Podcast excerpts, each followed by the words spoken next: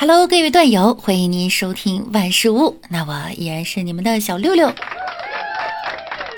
今天呀是情人节了，六六呢在此祝大家情人节快乐。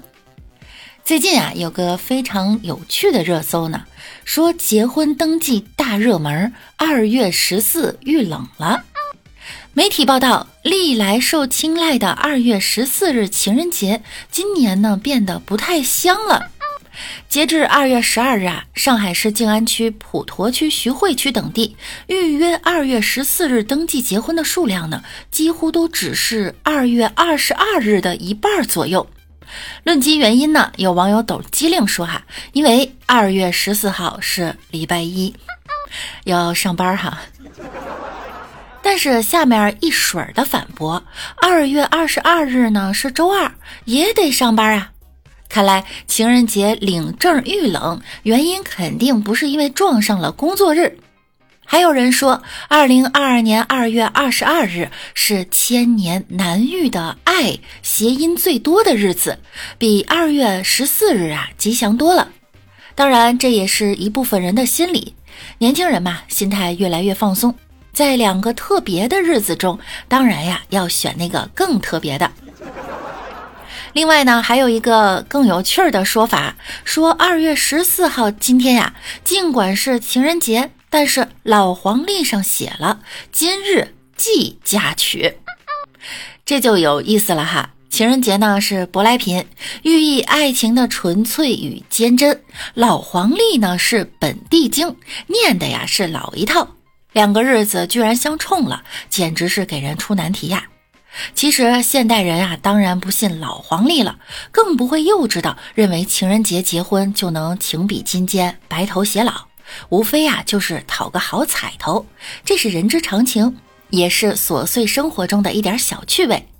情人节领证潮退却，恐怕另有原因。今年各大品牌的情人节限定款也不怎么卷。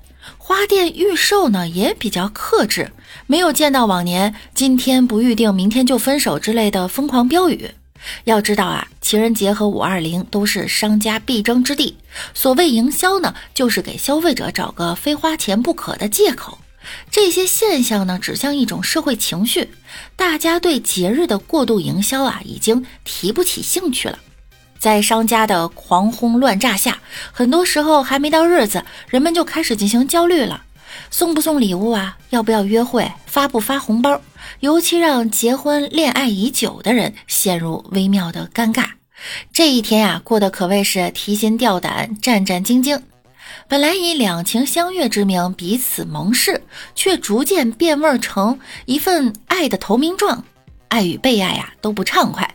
可以说呢，情人节焦虑的本质是节日的情绪价值遭到了毁灭式开发，引起反感啊，也是一种必然。当然，只要爱对了人，情人节每天都过。微信呢，为了今天还特意上线了三个新的情人节限定状态，分别为撒狗粮、吃狗粮以及疲惫，生动形象哈，先吃为敬。那情人节到了，你给自己准备好男女朋友了吗？哦不，你准备好要送给另一半的礼物了吗？古语有云：“礼物千万条，保命第一条。”送礼不规范呀，分手两行泪。尤其是对于处在亲密关系中的小情侣来说，一件正中下怀的礼物，不仅呢会带来惊喜和浪漫，还会增强两人的安全感和亲密度，让感情来个迅速升温。然而最近几年啊，网络上频频翻车的送礼惨案，看得人瑟瑟发抖。我们越来越摸不准啊，自己送出的究竟是礼呢，还是雷？到底要送什么才能让爱情小船安全的驶过情人节这个雷区呢？网易读数在二零二一年某电商平台以“七夕礼物男生”为关键词搜索，统计销量前百的商品中，百分之四十三为各类定制款商品。然而，现实中的定制礼物却多是定制易拉罐啊、定制相框、定制画、定制牌匾等等。定制的方式呢也很单一，或是刻名字，或是印照片，或是来一段土味情话。于是，可爱的水杯上被刻上了名字，造型感十足的台灯上写着“这一盏灯只为你亮起”，一件卫衣上印着俩人的大头照。恕我直言哈，这一系列操作呢，只能拉低商品原本的档次，实在无法体现出送礼者的浓浓情谊。当然，正巧处于冬季的情人节呢，给很多人提供了送温暖的机会，像一些织围巾啊、织袜子、织帽子，包括去年火了一段时间的 DIY 毛绒包包，做法简单，造型百变，成为许多男同学送礼的首选。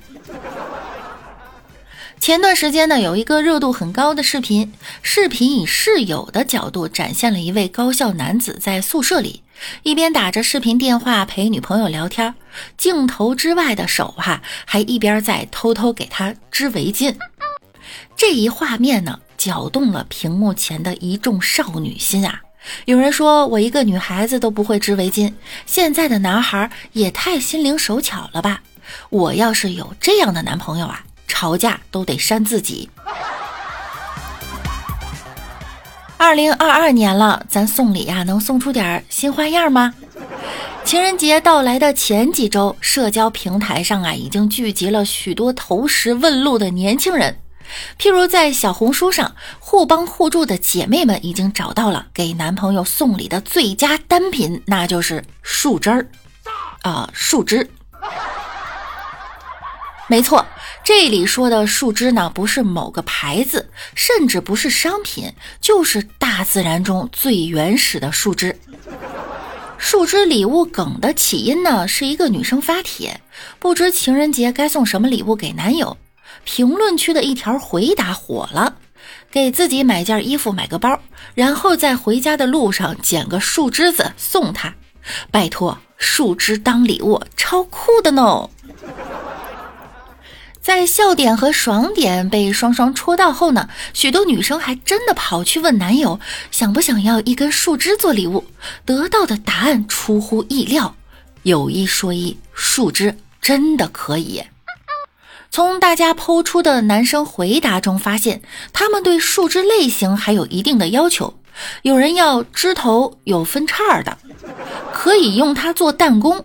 有人要直直的、长长的，表面光滑无凸起，粗细均匀的。希望你能为我找到这把圣剑。还有人要许多蓬松的、细小的、轻盈的树枝，可以用来搭小棚子。看来今年的情人节，许多男孩子都会有机会圆儿时的梦想了吧。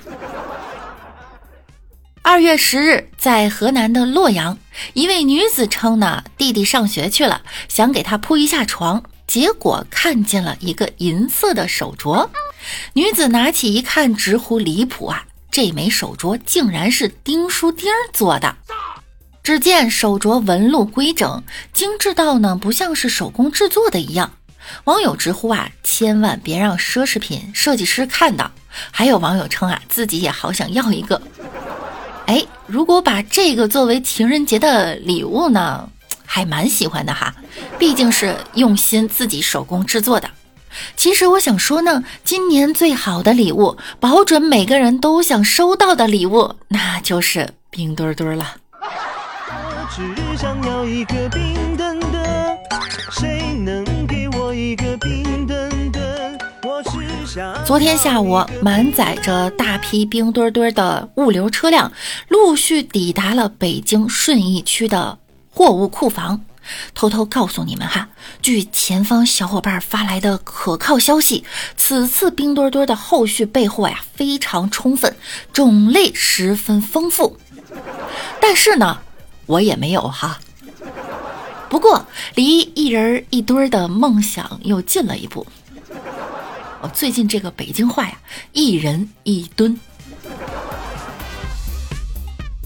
大家都很喜欢冰墩墩，又买不到，所以很多网友开始了自制冰墩墩。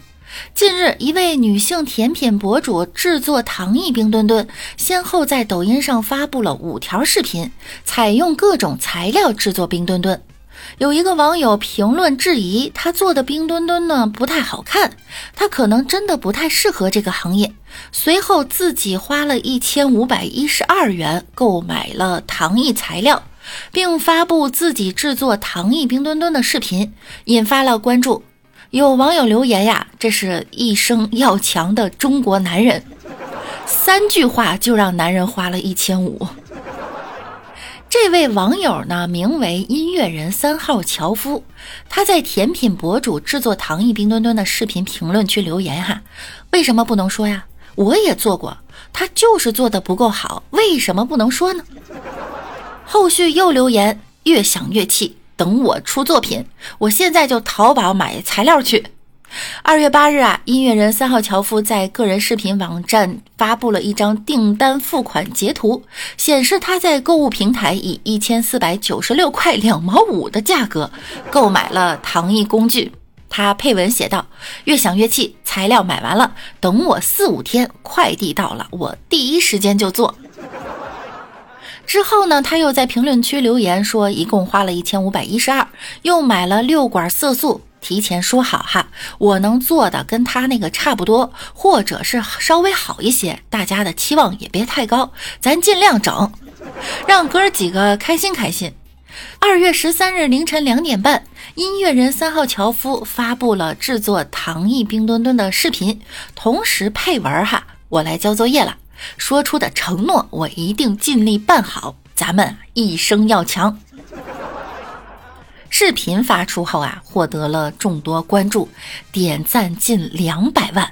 该账号也迅速在五天内突破百万粉丝。